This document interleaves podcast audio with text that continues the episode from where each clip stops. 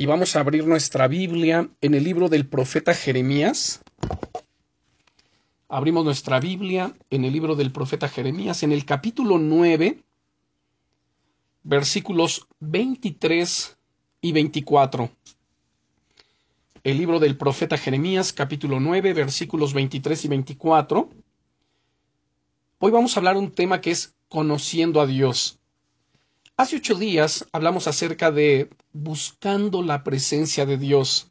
Recordemos que nuestro pasaje inicial hace ocho días fue el Salmo 16, versículo 11, donde nos dice, Me mostrarás la senda de la vida, en tu presencia hay plenitud de gozo, delicias a tu diestra para siempre. Y ese tema que vimos de buscando la presencia de Dios, por supuesto que va de la mano con el tema que vamos a ver el día de hoy, conociendo a Dios, y que es un tema muy, muy parecido a uno que compartí hace diez meses, que se llama Conociendo el corazón de Dios. Entonces hay una relación en estos temas tan importantes porque lo fundamental en nuestra vida es justamente eso, buscar a Dios, conocer a Dios, amar a Dios con todo nuestro ser. No solamente es el hecho de saber cosas acerca de Dios, sino realmente conocer a Dios, quién es ese Dios al que en el que profesamos creer, quién es ese Dios al que adoramos, quién es ese Dios al que le hemos rendido nuestra vida. Realmente el interés de Dios es que le conozcamos y el interés de nuestro corazón debe ser ese, conocerle a Él. Bien, si ya tienen el libro del profeta Jeremías, capítulo 9, versículos 23 y 24, Vamos a darle lectura. Leemos. Así dice el Eterno.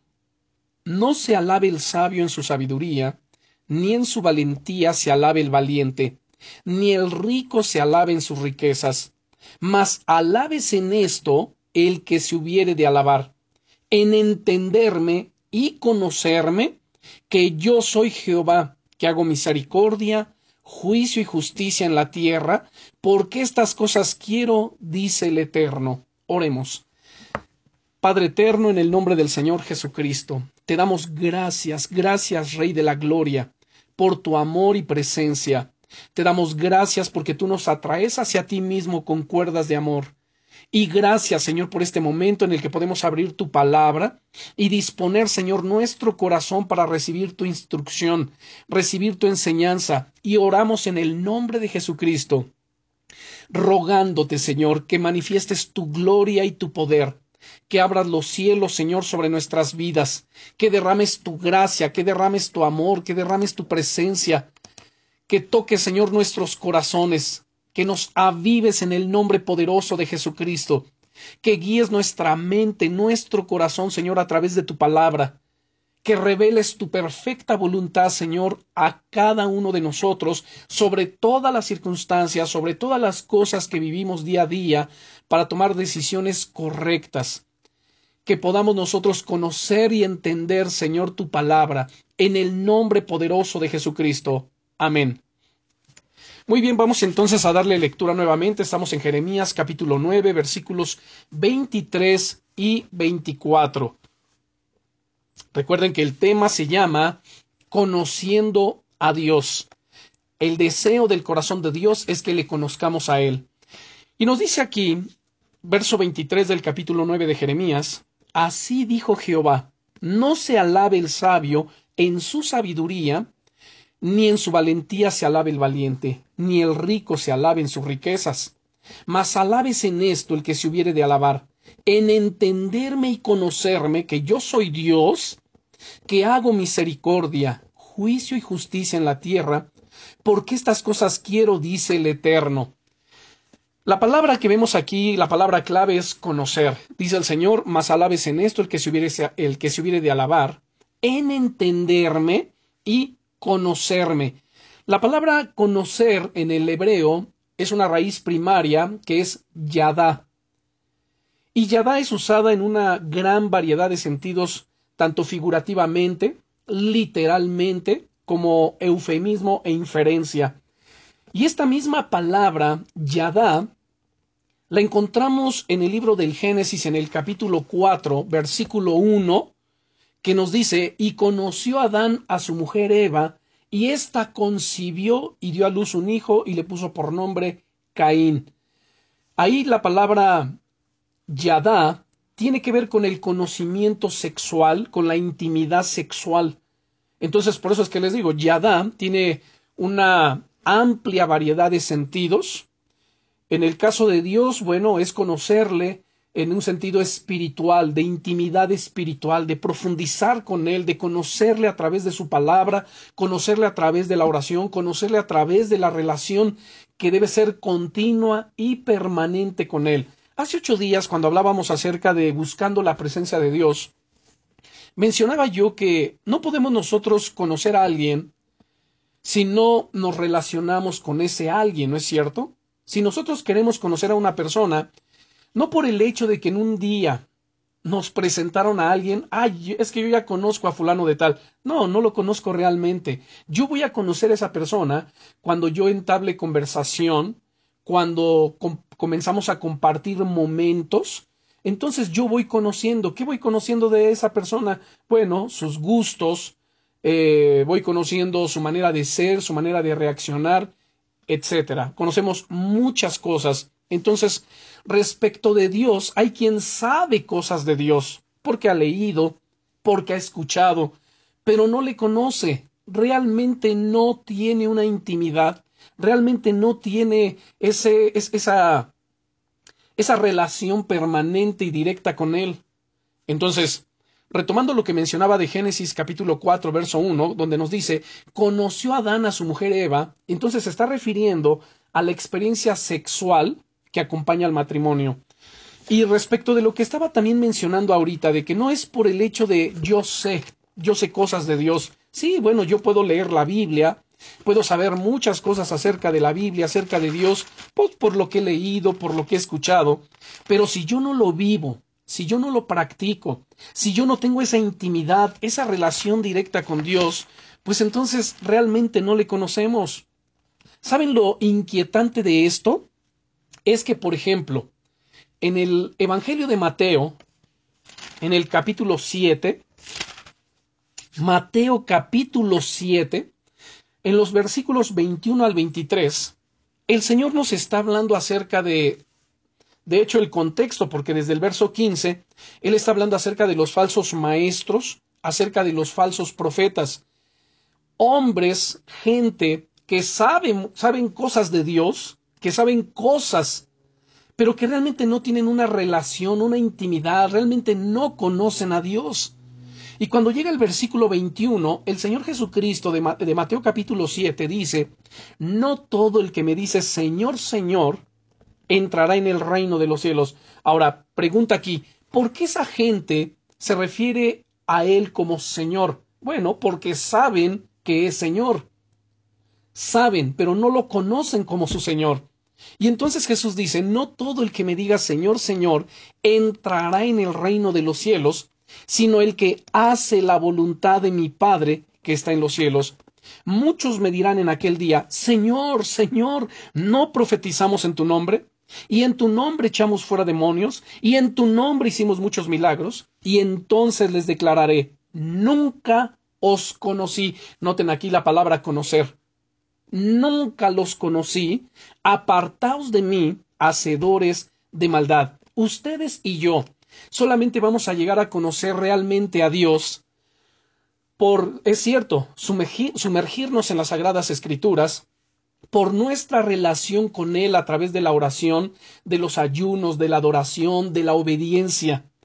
Nuestra mejor adoración es nuestra obediencia a Dios. Nuestra obediencia a Dios es lo que Él espera, es lo que Él demanda de nosotros, porque la obediencia demuestra que realmente le amamos. El Señor Jesucristo dijo, si me amáis, guardad mis mandamientos. El que me ama, mi palabra guardará, y mi Padre le amará, y vendremos a Él y haremos morada con Él.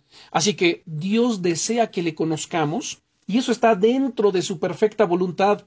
Y por esa razón nos dejó su palabra, la Biblia. Escuche con atención lo que voy a decir. Y, voy a retomar lo que también acabo de mencionar. Número uno, Dios desea que le conozcamos. ¿Por qué? Porque eso está dentro de su voluntad. ¿Cuántas veces escuchamos hermanos, gente que dice es que yo no sé cuál sea la voluntad de Dios para mi vida, necesito saber cuál es la voluntad de Dios. A ver, número uno, ¿dónde yo encuentro la voluntad de Dios para hacerla? En su palabra. La Biblia contiene la perfecta voluntad de Dios para nosotros. Y luego escuchamos hermanos que dicen, es que hace mucho tiempo que Dios no me habla. Bueno, si hace mucho tiempo que Dios no te habla, es porque muy probablemente hace mucho tiempo que no abres la Biblia, que realmente no la estudias, porque Dios nos habla a través de su palabra. Y por esa razón, hermanos, es que nos dejó la Biblia, su palabra santa, su palabra gloriosa. En el Salmo 46 y versículo 10, dice el Señor, estad quietos y conoced que yo soy Dios. Ahí está la palabra Yadá. Conózcanme, intimen conmigo, sumérjanse en mi obediencia, en mi palabra, es lo que dice el Señor. Nuestro corazón, hermanos, debe estar lleno de la palabra de Dios, debe rebosar de ella, porque solamente en ella encontramos la perfecta voluntad de Dios para nuestras vidas. Tan es así que, bueno, el Señor Jesucristo nos dice en San Juan capítulo 5, verso 39, escudriñad las escrituras. Dios espera no que leamos solamente la Biblia, sino que realmente la escudriñemos, que desmenucemos la escritura. Dice, porque a vosotros os parece que en ellas tenéis la vida eterna, y ellas son las que dan testimonio de mí. ¿Dónde vamos a conocer a Jesucristo? ¿Dónde vamos a conocer a Dios? ¿Dónde vamos a conocer su voluntad? ¿Dónde lo vamos a encontrar? En la palabra, en las escrituras. Por eso dice, escudriñen las escrituras. Escudriñar es mucho más que simplemente leer, es ahondar, averiguar, sondear una cosa con sus circunstancias. Y solamente en la Biblia es donde encontramos todo, todo lo que el ser humano necesita para ser feliz, para vivir de una manera victoriosa, para vencer las tentaciones, para encontrar dirección en su vida. Hay tanta gente que está confundida y lo más tremendo, cristianos confundidos que no saben qué dirección tomar, no saben qué hacer ante determinadas circunstancias, cuando en la Biblia encontramos, hermanos, la fuente de sabiduría, de bendición y de consejo para todo lo que ustedes y yo necesitamos.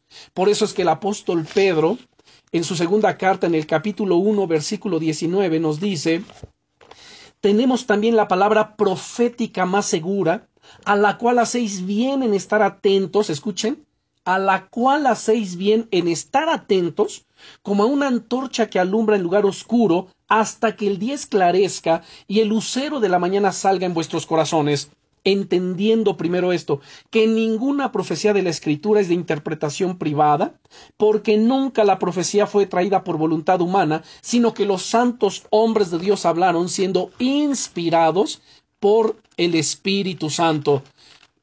¿Cómo nos presenta el apóstol Pedro la palabra de Dios en esta carta? Nos la presenta como una antorcha. Pues estén atentos como una antorcha que alumbra en lugar oscuro. En el Salmo 119, versículo 105, dice el, el salmista, el rey David, lámpara es a mis pies tu palabra y lumbrera mi camino. Saben, hermanos, vivimos en un mundo colmado de pecado, un mundo que se está cubriendo de tinieblas, un mundo de oscuridad. Por eso el Señor dice, ustedes son la luz del mundo. El mundo está en tinieblas. Y además la palabra de Dios es una lámpara, es como una lámpara, es como esa antorcha. Lámpara es a mis pies tu palabra y lumbrera mi camino. Si no nos tomamos de la palabra de Dios, no vamos a saber en qué estamos pisando. No vamos a saber en qué vamos a caer más adelante. Necesitamos llenarnos del conocimiento de la palabra de Dios, saturar nuestra mente, saturar nuestro corazón. Y como les decía, en las escrituras es donde encontramos todo lo que el ser humano necesita. Dice, por ejemplo, segunda de Timoteo capítulo 3, versículos 16 y 17, toda la escritura es inspirada por Dios. Miren, hermanos, no hay ningún otro libro. Hay miles, millones de libros alrededor del mundo. Libros que fueron escritos, muchos ya no existen, muchos otros están escribiendo, y hay miles y millones, puedo decir millones y millones de libros alrededor del mundo. Libros muy buenos, libros con una sabiduría impresionante, pero solamente hay un libro inspirado por Dios. Solamente hay un libro que transforma las vidas. Solamente hay un libro que es necesario que el ser humano lo conozca. Bueno, ustedes pueden darse cuenta, detrás de mí tengo cantidad de, libros y son muy buenos, sí, muy buenos libros, pero ninguno, ninguno en lo absoluto como la palabra de Dios, como la Biblia.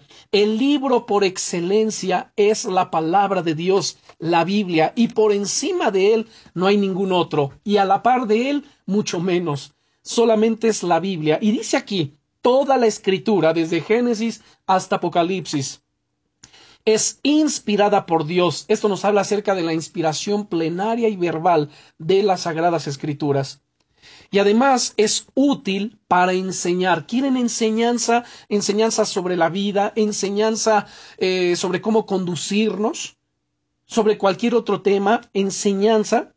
La encontramos en la Biblia, es útil para enseñar, es útil para redarguir, para corregir, para instruir en justicia, a fin de que el hombre de Dios, aquí encontramos la palabra hombre, que es un término genérico que involucra tanto al varón como a la varona, a ambos, para que el hombre de Dios sea perfecto, enteramente preparado para toda buena obra. Solamente en la Biblia y a través de la Biblia es que ustedes, ustedes y yo recibimos el conocimiento, la instrucción, la enseñanza, la corrección, todo lo que necesitamos. Ahora, la palabra escrituras es la palabra griega grafé y grafé podemos compararla con gráfica, biografía, autógrafo es decir, un documento o cualquier cosa escrita, grafé. Pero en este caso se refiere a las escrituras sagradas, se refiere a las sagradas escrituras. Entonces, grafé, en este contexto,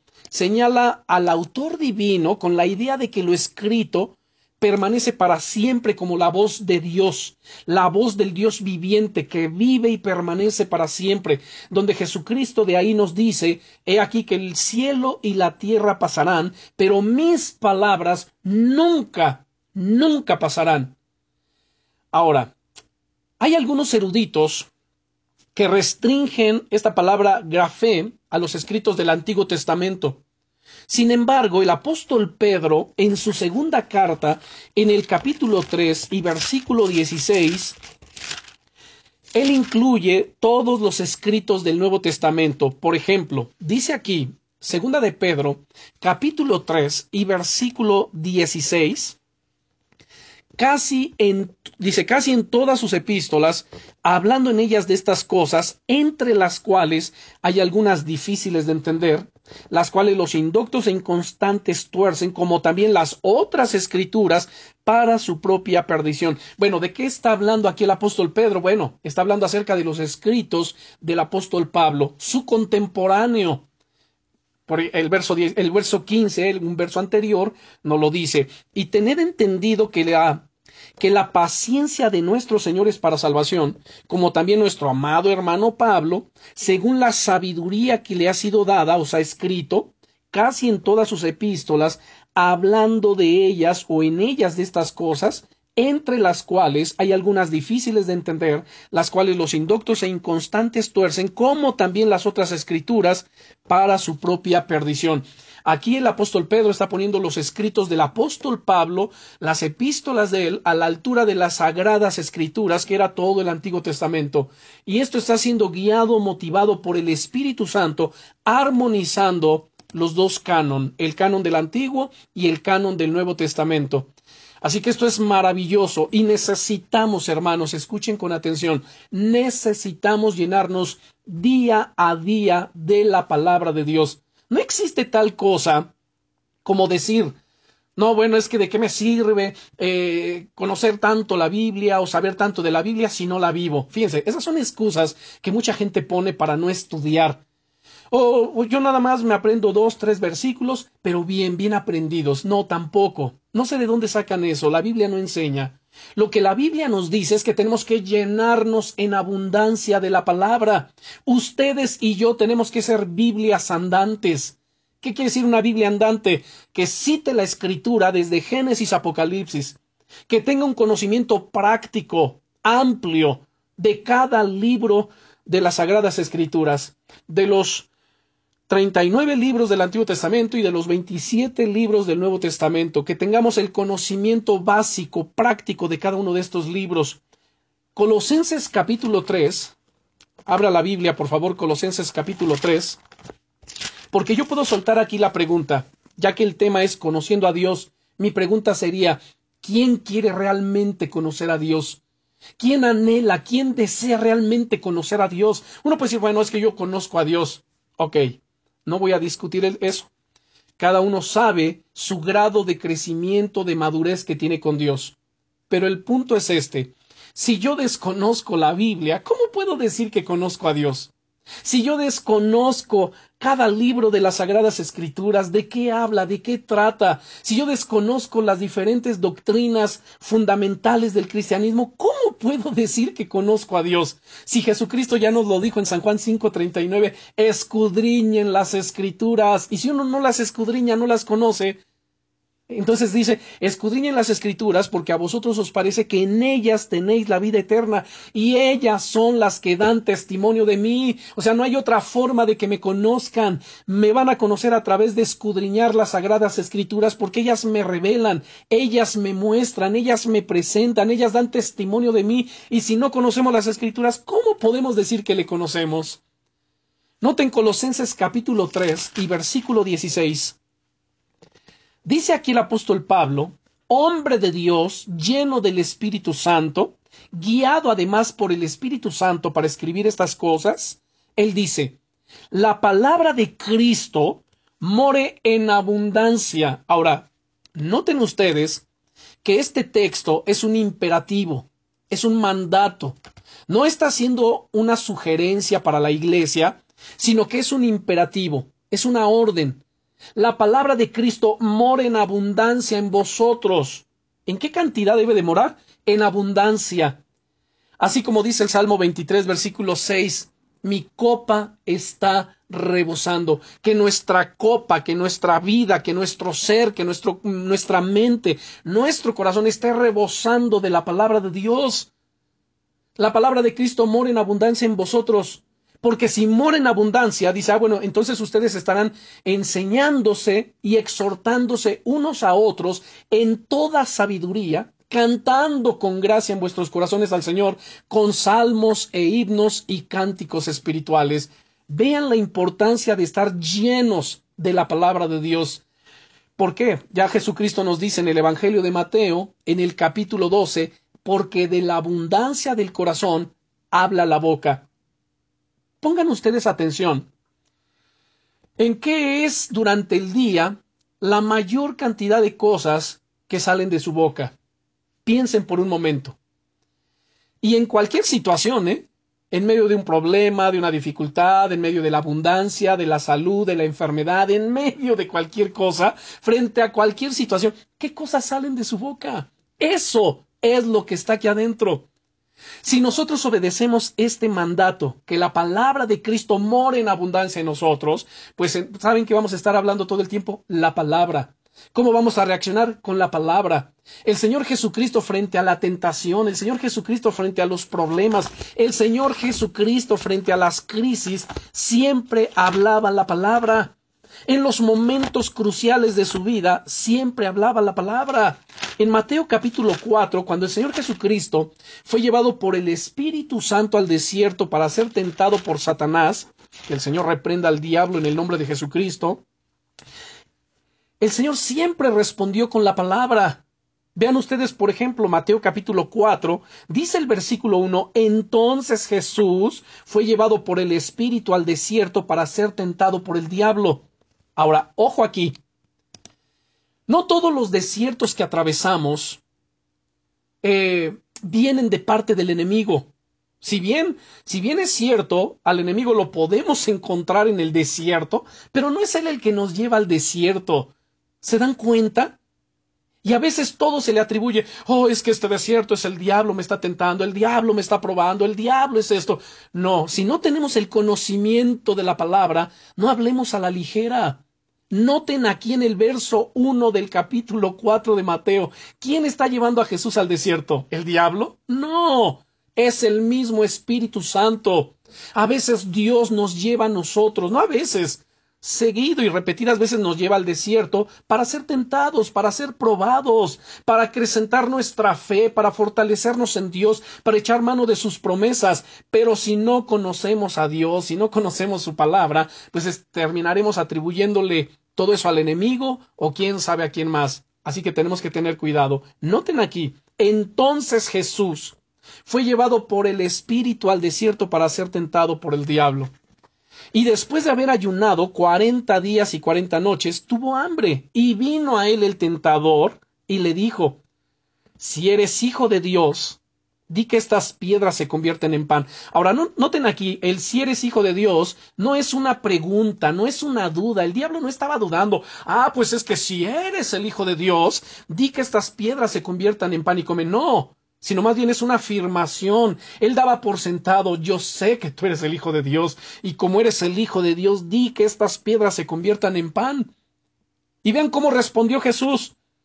Él respondió y dijo, escrito está. ¿Cuántos de ustedes, juntamente conmigo, en medio de cualquier situación podemos citar las escrituras? En medio de cualquier tentación podemos decir, a ver, escrito está. Y cuando nosotros decimos escrito está, vamos a actuar, vamos a reaccionar, vamos a caminar en la palabra de Dios, en la perfecta voluntad de Dios, terminaremos haciendo las cosas que agradan a Dios. De lo contrario, terminaremos reaccionando en nuestra carne, en nuestra humanidad, y por ende vamos a fallar. Aquí nos dice claramente, y note qué glorioso es esto, escrito está, no solo de pan vivirá el hombre, sino de toda palabra que sale de la boca de Dios. ¿De qué vamos a vivir? De toda palabra que sale de la boca de Dios. Aquí la palabra, para palabra que se emplea en el griego es rema. Hay dos palabras para palabra. Una es logos y la otra es rema. Logos es el discurso, es todo lo que está escrito aquí. Pero rema es esa palabra, es esa inspiración que Dios trae a nuestra vida, nuestra mente, al corazón y se hace carne, se hace viva. Y entonces Jesús dice aquí, no solo de pan vivirá el hombre, sino de toda palabra que sale de la boca de Dios. Vean la importancia de llenarnos de la palabra, de escuchar la palabra. Romanos capítulo 10, versículo 17 nos dice, así que la fe es por el oír y el oír por la palabra de Dios. Oír la palabra de Dios nos va a dar fe, nos va a fortalecer, nos va a llevar al conocimiento de Dios. Recuerden nuestro pasaje inicial, Jeremías capítulo 9, versículo 24, donde nos dice, mas alabes en esto el que se hubiere de alabar, en entenderme y conocerme que yo soy Dios. Conózcanme, que hago misericordia y juicio y justicia en la tierra, porque estas cosas quiero, dice el Eterno. Esto es lo que nos está diciendo. Entonces, vuelvo a citar aquí a Jesús. Ustedes pueden continuar con toda la lectura del capítulo 4 de Mateo en otro momento y se van a dar cuenta que tentación tras tentación, por ejemplo, en el verso 4 Jesús reacciona, escrito está, no solo de pan vivirá el hombre, sino de toda palabra, no solo de pan vivirá el hombre, sino de toda palabra que sale de la boca de Dios. Segunda tentación, el verso 5, el diablo le llevó y le puso sobre el pináculo del templo y le dijo, si eres hijo de Dios, échate de aquí abajo. Porque escrito está, miren, el diablo no es más diablo, sino cuando usa la palabra de Dios. Tengan mucho, mucho cuidado. ¿Cómo puedo discernir que el diablo está usando la palabra? Porque el diablo siempre la va a sacar de contexto. Él es el maestro experto en la eisegesis, Jesucristo es el maestro experto en la exégesis. Exégesis e eisegesis son dos cosas antagónicas y completamente distintas. Exégesis nos habla de la correcta interpretación de las Sagradas Escrituras, mirando el texto en su contexto, permitiendo que el texto hable por sí solo en su contexto. La eisegesis es sacar el texto de su contexto y darle la aplicación que uno quiere, usarla como un pretexto, pues para defender cualquier argumento. Eso es contrario. Entonces, noten aquí el diablo, que el Señor lo reprenda, usando también las escrituras y le dijo, a ver, escrito está, si eres hijo de Dios, échate de aquí abajo. porque a sus ángeles mandará cerca de ti y en sus manos te sostendrán para que no tropieces con tu pie en piedra. Pero Jesús le dijo, pues escrito está también, no tentarás al Señor tu Dios. ¿Se dan cuenta? Qué maravilloso es que Jesús podía vencer al enemigo con la palabra. Y nosotros somos instados, exhortados, que la única forma en que vamos a vencer es también haciendo las cosas a la manera de Jesús, no a la manera nuestra. Si Jesús para él fue necesario en su vida, en las pruebas, en las luchas, citar la palabra, lo mismo tenemos que hacer nosotros. Escrito está. Dice el verso 8, otra vez le llevó el diablo a un monte muy alto y le mostró todos los reinos del mundo y la gloria de ellos, y le dijo, todo esto te daré si postrado me adorares. ¿Qué es lo que busca el mundo? ¿No buscan justamente esas cosas? Y le dijo, todo esto te voy a dar si postrado me adorares. Entonces Jesús le dijo, vete, Satanás, porque escrito está. Noten la tercera vez, Jesús citando las escrituras. Jesús siempre tenía en su boca el escrito está. Al Señor tu Dios adorarás y a Él solo servirás y el diablo entonces le dejó y aquí que vinieron ángeles y le servían. Hermanos, es necesario que hagamos las cosas a la manera de Dios. ¿Y saben qué? Vean lo sorprendente en el verso 11. Después de tentación tras tentación, el diablo ¿qué hizo? Terminó huyendo. Así se cumple lo que dice el apóstol Santiago. Vayan a Santiago capítulo 4. Abran su Biblia, por favor. Santiago capítulo 4, tomen nota, subrayen allí, usen un marcador si es posible. Noten lo que dice Santiago capítulo 4 versículo 7, y es lo que Jesucristo hizo. Jesucristo al citar las escrituras se estaba sujetando, se estaba sometiendo al Padre, se estaba sometiendo a la palabra, y por medio de la palabra él pudo vencer al enemigo. Lo mismo va a suceder con nosotros. Tenemos que imitar a Jesús. Él dice, ejemplo les he dado para que como yo he hecho, ustedes también hagan. Primera de Juan capítulo 2 verso 6 nos dice, si alguno dice que permanece en él, debe, noten el imperativo, debe andar como él anduvo. Entonces nuestro modelo, nuestro ejemplo a seguir es Jesucristo. Nuestro ejemplo a imitar es Jesucristo, nadie más. Dice entonces Santiago 4.7, someteos pues a Dios, resistid al diablo y huirá de vosotros. Jesucristo se sometió a la palabra, se sometió al Padre, resistió al enemigo con la palabra y el enemigo terminó huyendo. Nuevamente cito Mateo 4:11 y el diablo entonces le dejó y aquí vinieron ángeles y le servían. Saben hermanos, ¿por qué algunos están siendo tan asolados, tan azotados, tan acosados por el enemigo? Porque no actúan con la palabra no reaccionan con la palabra, porque no se someten a Dios, porque permiten, eh, permiten pecado, permiten estar cayendo en las tentaciones, porque permiten que las pasiones de su carne se fortalezcan, porque están con los deseos de los ojos, están con los deseos de la carne, están supliendo a la carne, pues el enemigo los tiene allí, ahí tienen el caldo de cultivo para que el enemigo esté con ellos. Pero cuando nosotros nos sometemos a Dios, resistimos al enemigo en la palabra, no le damos lugar en nuestra vida, él termina huyendo, como todo un cobarde que es. Someteos pues a Dios, resistid al diablo y huirá de vosotros. Abran su Biblia también en Primera de Pedro. Primera carta del apóstol Pedro, capítulo 5, versículos 8, a 8 y 9. Escuchen bien. Primera de Pedro, capítulo 5, versículos 8 y 9. Dice, sed sobrios y velad. Noten la palabra sobrios. Estén en su juicio, en sus cinco sentidos naturales, pero también en los sentidos espirituales atentos. Escuche, sed sobrios y velad, porque vuestro adversario el diablo, como león rugiente, anda alrededor buscando a quien devorar. Permítame decir esto.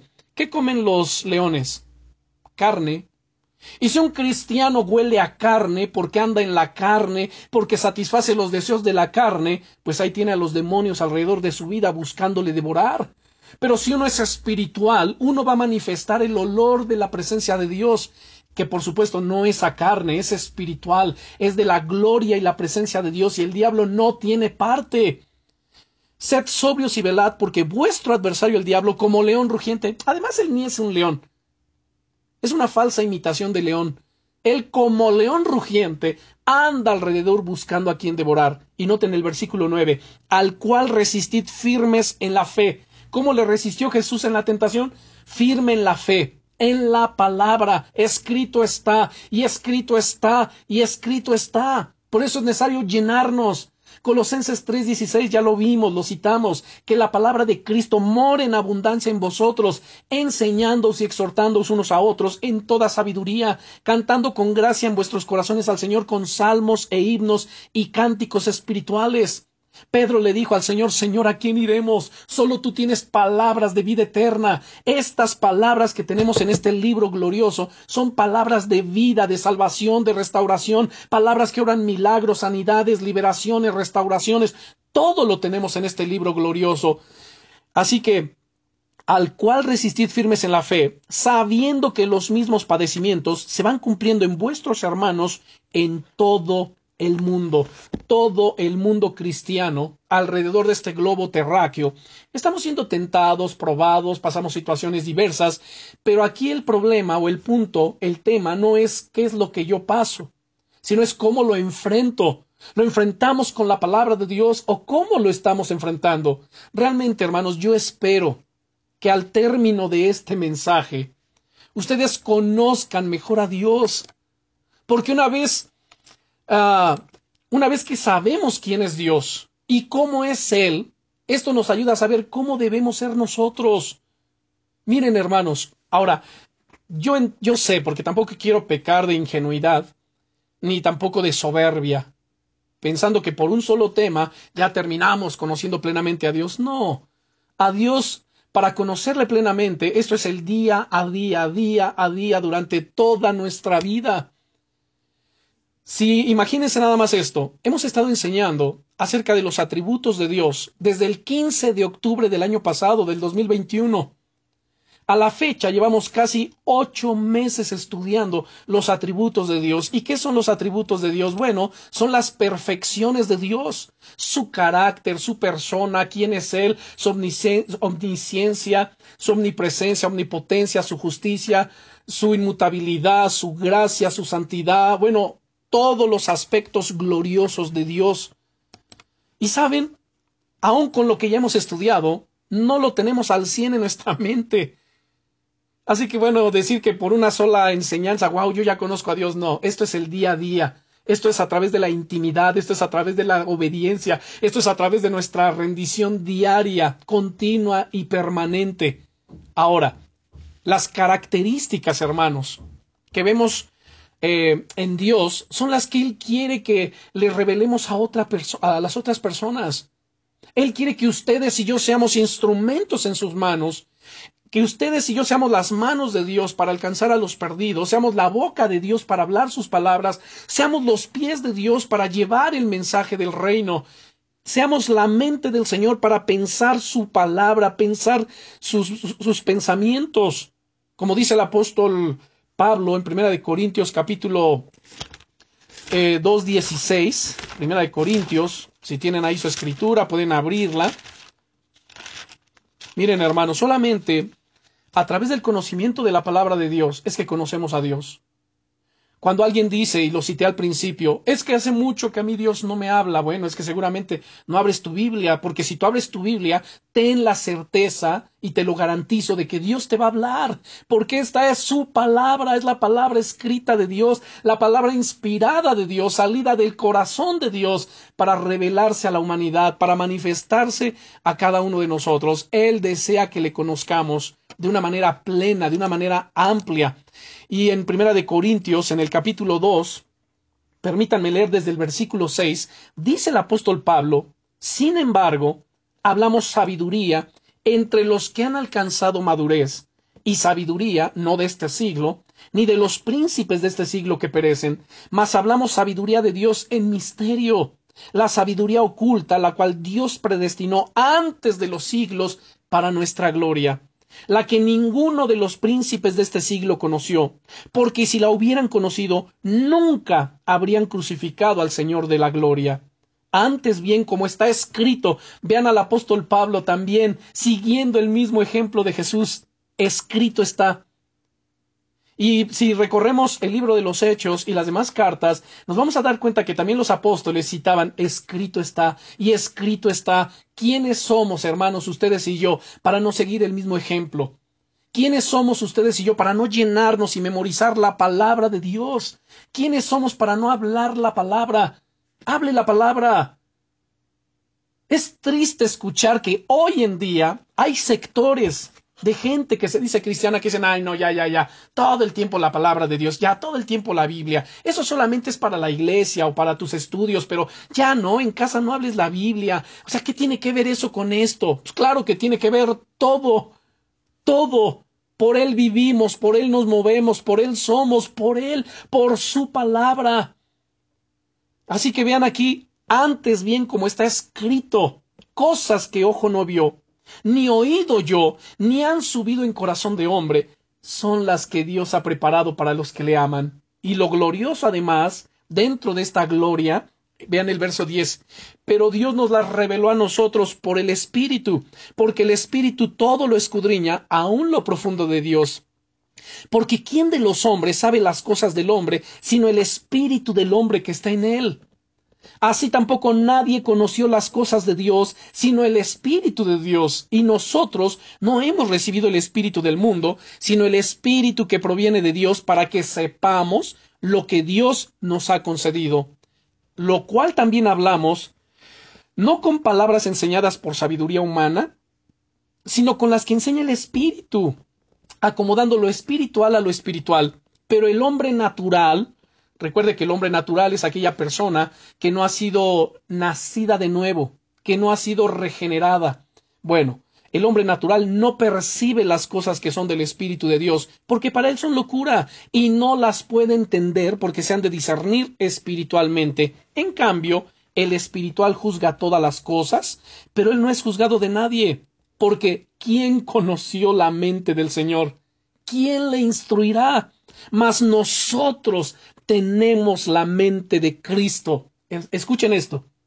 ¿Cómo creen ustedes y yo que llegamos a tener la mente de Cristo? Solamente porque oramos y de repente, ¡boom!, amanecimos con un toque de Dios en la mente y ya tenemos la mente de Cristo. No, hermanos, la mente de Cristo se forma en nosotros por la renovación de nuestro entendimiento, por el poder de la palabra de Dios. Vean Romanos capítulo 12. Vamos, por favor, todos abran su Biblia. Romanos capítulo 12. Así que el cristiano que no lee la Biblia, que no aplica la Biblia, que no memoriza la palabra de Dios, ¿cómo puede renovar su mente? ¿Cómo puede decir que tiene la mente de Cristo? Escuchen ustedes hablar a los cristianos. Es más, ustedes mismos, obsérvense cómo reacciona, qué pensamientos, qué palabras salen de su boca. ¿Su corazón es templo del Espíritu Santo? o es taller de Satanás. Hay cristianos o gente que se dice cristiana, lo cual yo, yo bajo mi criterio, yo no puedo concebir que sean realmente cristianos, pero se dicen cristianos. ¿Y por qué digo esto? Porque, ¿qué creen? Maldicen. O sea, ¿no pueden estar hablando sin groserías? Siguen hablando groserías, siguen expresándose mal, critican a la gente, menosprecian a su prójimo, hacen menos a la gente que no es como ellos. O sea, una serie de cosas que no tienen nada que ver con el comportamiento de un hijo de Dios, pero se dicen cristianos. Entonces yo no puedo concebir que realmente sean cristianos, porque dice la Biblia que como piensa el hombre en su corazón, tal es él. Todo lo que pasa aquí adentro, en nuestro ser, lo vamos a reflejar con nuestras palabras, con nuestra conducta, la manera de reaccionar, lo vamos a manifestar, todo lo que está aquí adentro. Por ello lo que Jesús dijo en Mateo capítulo 12, de la abundancia del corazón habla la boca. En Proverbios nos dice, como piensa el hombre en su corazón, tal es él. No me puedes decir que conoces a Dios y que estás lleno de Dios si continuamente estás reaccionando en la carne, hablas en la carne, maldices, engañas, mientes, menosprecias a tu prójimo, o sea, insultas a la gente. ¿Cómo es posible? No puede ser un cristiano. Eso no es un cristiano, no es de un hijo de Dios. Y aunque alguien defienda, sí, yo soy cristiano. Bueno, ¿quieren que les diga qué es lo más terrible de no ser cristiano? Lo más terrible de no ser cristiano es creer que es cristiano, pero no lo es. Y así hay mucha gente dentro de las congregaciones Pensaron que por una oracioncita disque de fe ya son cristianos, pero nunca nacieron de nuevo. No han sido regenerados. Y perdóneme la expresión, pero eh, eh, es, es la expresión bíblica lo que yo voy a usar. No es mi cosecha, no es lo que yo me imagino, sino es lo que la Biblia dice. ¿Sabe muchos que son? Solamente son perros y puercos lavados. Como dice el apóstol Pedro, les ha acontecido lo del verdadero proverbio, el perro vuelve a tragarse su vómito y la puerca lavada a revolcarse en el cieno. ¿Y sabe a qué se está refiriendo? A los falsos maestros, a los falsos profetas, a los falsos cristianos. No se refiere a la gente del mundo, se refiere a gente que se dice cristiana, pero que vive y que tolera y que se deleita todavía en el pecado. A eso se está refiriendo. Líbrenos Dios Líbrenos Dios de ser de ese tipo de personas. ¿Y por qué dice la puerca lavada? Bueno, porque miren, el cristiano es comparado con una oveja, ¿no es cierto? Una oveja que oye la voz del pastor y le sigue. Una oveja que es noble, que se deja guiar, que se deja apacentar, que se deja alimentar, que se deja, que se deja conducir. Esa es una oveja. Y una oveja puede caer de repente en el lodo, es decir, puede pecar, puede caer en el pecado, pero no se deleita en el pecado, no se va a quedar allí. Ustedes y yo no somos perfectos, de repente pecamos, fallamos, pero el Espíritu Santo nos redarguye y nos salimos del lodo, no toleramos el lodo, porque no es nuestro hábitat, no es ya nuestra naturaleza. Pero para una persona que no ha sido regenerada, y que no ha sido transformada en una oveja, sino ha seguido siendo un puerco o un perro, de ahí que Jesús dice, no deis lo santo a los perros, ni las perlas a los cerdos, no sea que después de pisotearlas se vuelvan y te despedacen. Entonces, puerco lavado se refiere a que alguien que vino a la iglesia y que se hizo pasar por cristiano y que además se lavó en las aguas del bautismo. Noten, se bautizó. Ah, no, pero es que yo me bauticé. O es que fulano de tal se bautizó. Ajá. Y eso no garantiza que sea realmente nacido de nuevo. Ya vimos Mateo 7, 21 al 23. No todo el que me diga Señor, Señor entrará. En aquel día vendrán y me dirán Señor, en tu nombre profetizamos. Noten bien. Habla de gente que usó el nombre de Jesucristo. Habla de gente que sirvió en una iglesia, en tu nombre profetizamos, en tu nombre echamos fuera demonios, en tu nombre. Y el Señor les va a decir, apártense de mí, hacedores de maldad. Noten, hacedores de qué? De maldad. Nunca los conocí, nunca intimaron conmigo, nunca estuvieron en mi secreto, realmente conmigo no caminaron, nunca los conocí. Eso es lo terrible. A veces hay quien dice, yo conozco a Dios, sí, pero la pregunta es, ¿y Él te conoce? ¿Te conoce en este sentido del contexto de lo que estamos hablando? ¿Intima contigo?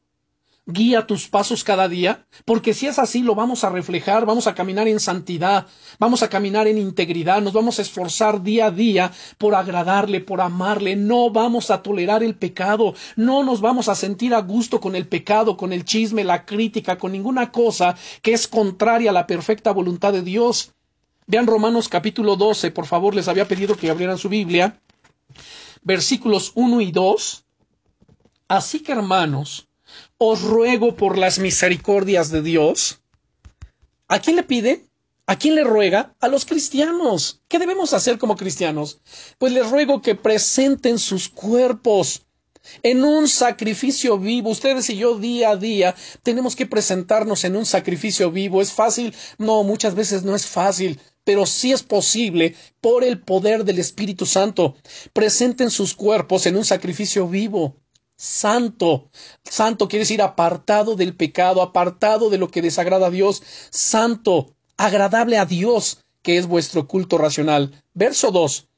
No os conforméis a este siglo. Noten aquí la palabra conformar. La palabra conformar es la palabra griega susquematizo. No te hagas un esquema, no te hagas un molde del mundo.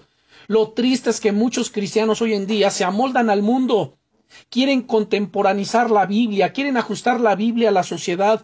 Hoy en día hay un evangelio, fíjense, otro, otro evangelio que se está predicando, que es el evangelio social. Que habla de la justicia social, donde el Evangelio tiene que ajustarse a la sociedad para alcanzarla. El engaño es ese, para alcanzarla, cuando el Evangelio nunca se tiene que ajustar a nada ni a nadie. Es la gente la que nos tenemos que ajustar al Evangelio.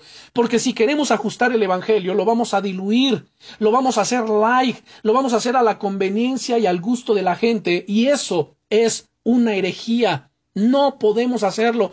Tenemos que tener cuidado. Hoy en día, hermanos, están soplando vientos doctrinales, cantidad de doctrinas de demonios que están invadiendo las iglesias cristianas. Líbrenos Dios. Su responsabilidad y la mía es orar, velar, escudriñar la palabra de Dios, ser instruidos y velar y proteger la sana doctrina. Recuerden, hermanos, ¿eres columna y baluarte de la verdad o solamente un cartel?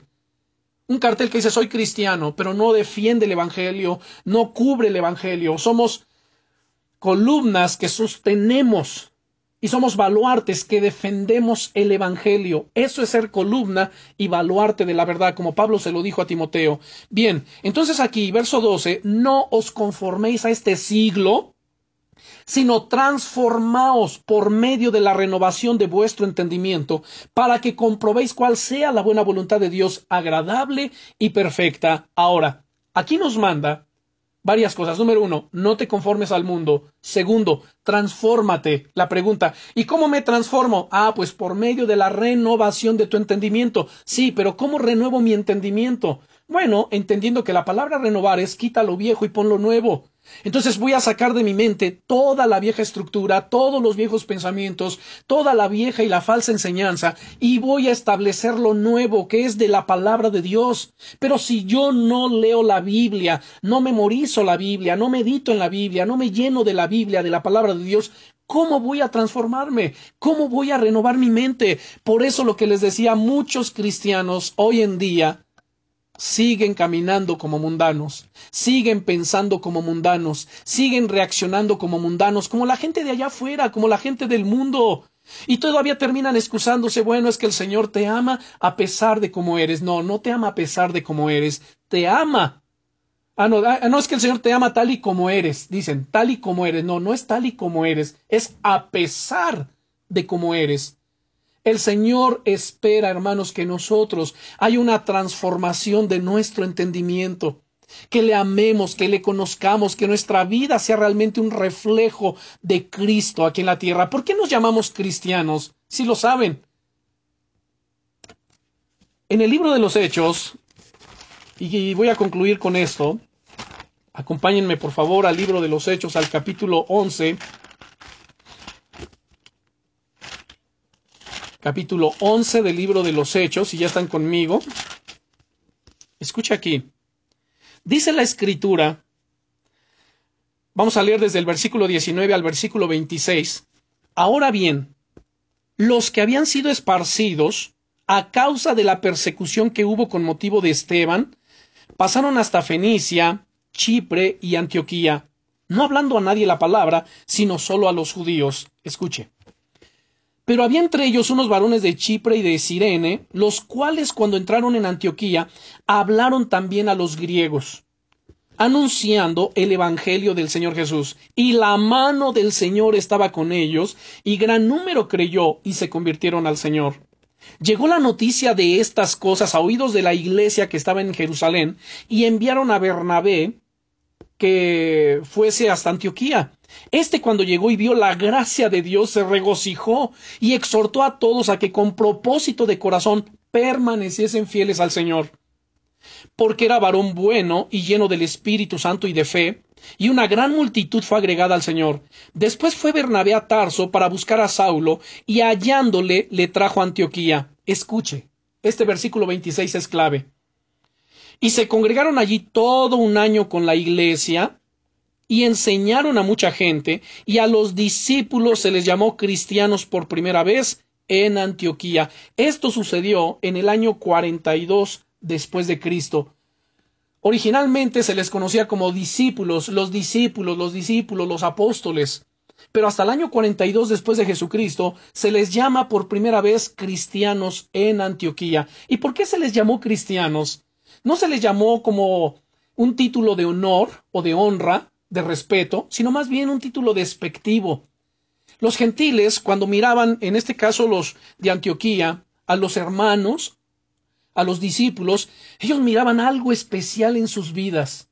Ellos veían que lo que ellos predicaban lo vivían, que ellos eran un reflejo de Jesucristo en esta tierra. ¿A quién veían en ellos? A Cristo Jesús. Y por esa razón les comenzaron a llamar cristianos. Ay, los cristianos, los seguidores de Cristo, así de una manera despectiva. Pero saben, para los cristianos no lo tomaron de una manera ofensiva o despectiva, sino como honra.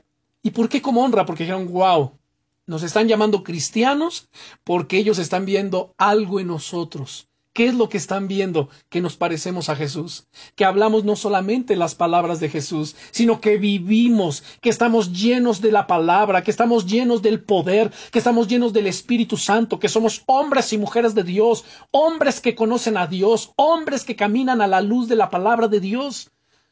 Entonces aquí se les llama por primera vez cristianos y de allí ya quedó el título y por eso es que nosotros también nos hacemos llamar qué? Cristianos. Pero aquí, hermanos, la pregunta que yo hago es esta. ¿Estamos en el mismo nivel espiritual que esos cristianos? ¿Esos de Antioquía? ¿Estamos a la par de ellos, hermanos, porque reflejamos a Cristo en nuestras vidas igual?